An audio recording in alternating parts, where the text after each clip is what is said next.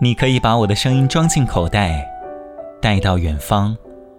这里是晴天电台，我是晴天。一九九九年，坐在南下的火车上，为初次离家而兴奋不已。大学在我心中是辽远而神秘的，仿佛一座圣殿。入学后有几天空闲，利用这段时间走遍了校园的每个角落。只在中午和晚上留在宿舍里。那时的我自闭而孤僻，不知道怎么去应对陌生人，便永远绷着一张脸。隐约间听到老公是另外一个班级的，也没兴趣去探究。要到半个月后才知道，原来他是二班，因为学校的疏忽而安排在了这个宿舍。还记得老公对我说的第一句话是：“嘿，你欠我二十块钱。”因为写这篇文，所以常常在回想，这才发现，原本已经遗忘过的很多细节，现在都在脑中慢慢浮现了。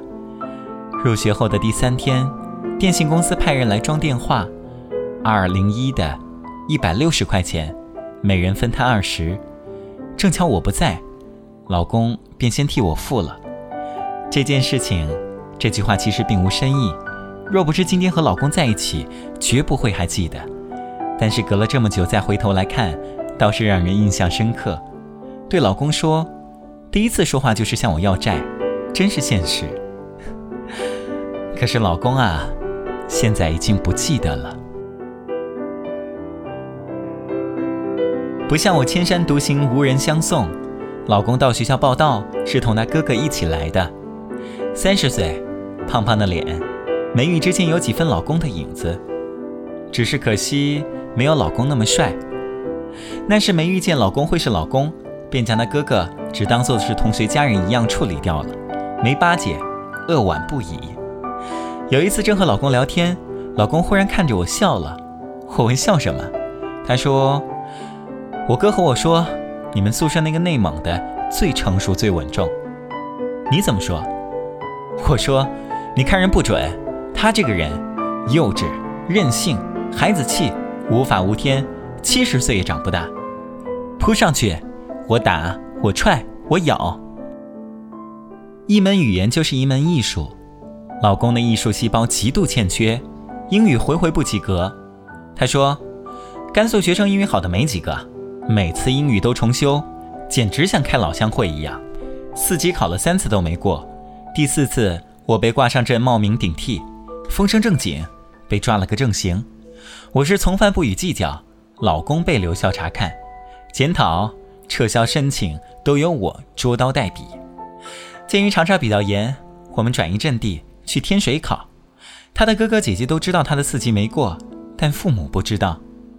在火车上，我问：“哎，我要管你妈妈叫什么？叫阿姨？你还想叫什么？”我撇撇嘴：“人家明明是枕边人的说。”到了楼下，老公的哥哥迎出来，神秘兮兮地说：“我跟妈说，你是工作压力大，回来住几天。你这个同学就说是一起来玩的。什么？这个同学？我可是枕边人。我们的关系依然保密。于是，一对有情人被生生的拆散了。老公住父母家，我住他哥哥那里。给老公发短信说我想你，听到他哥哥在打电话给老公的姐夫。”你明天来家，别说自己的事儿，在一旁偷笑，觉得这简直是中国版的《碟中谍》。我们玩地下情，他们玩地下党。陌生的环境，没有老公的夜晚很难熬。十点半入睡，凌晨一点时刻突然醒来，然后睁眼到天亮。考完四级出来，看见老公和一个人正在寒暄，打发我先回去。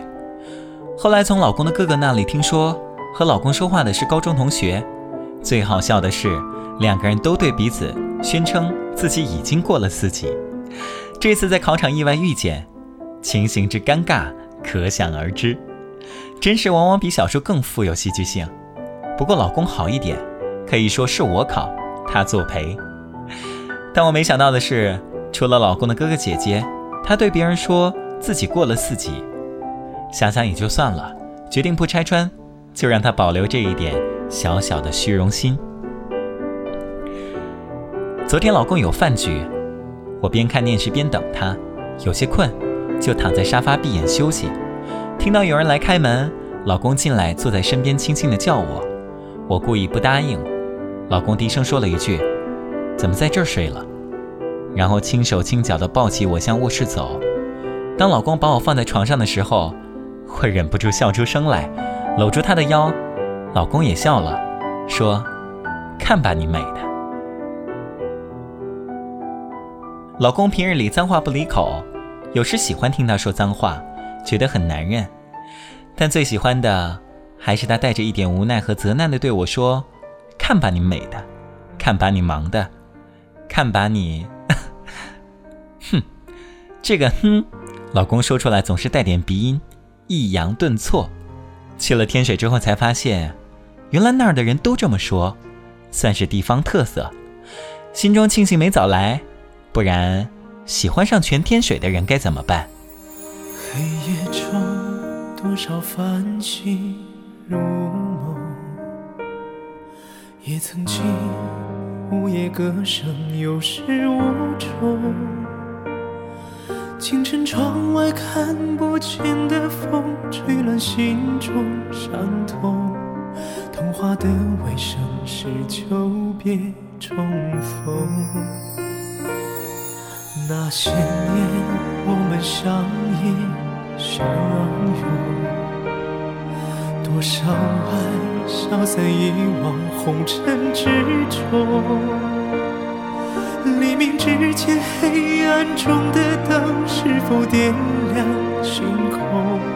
心口上的红，有一个人懂。在多年以前，别离。匆匆，看多年以后往日如风，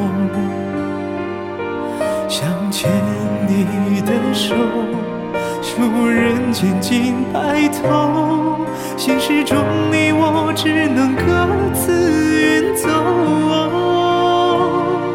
在天涯海角默默停留。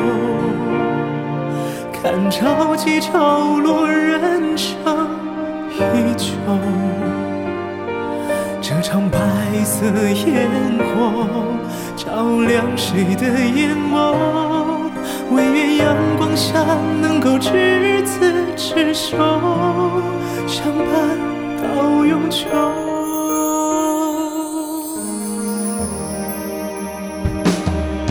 这条路。不见街上霓虹，这场梦，我们用尽多少从容？也许回归记忆中的城，早已违背初衷。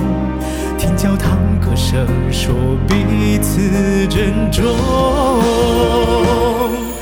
在多年以前，别离匆匆。看多年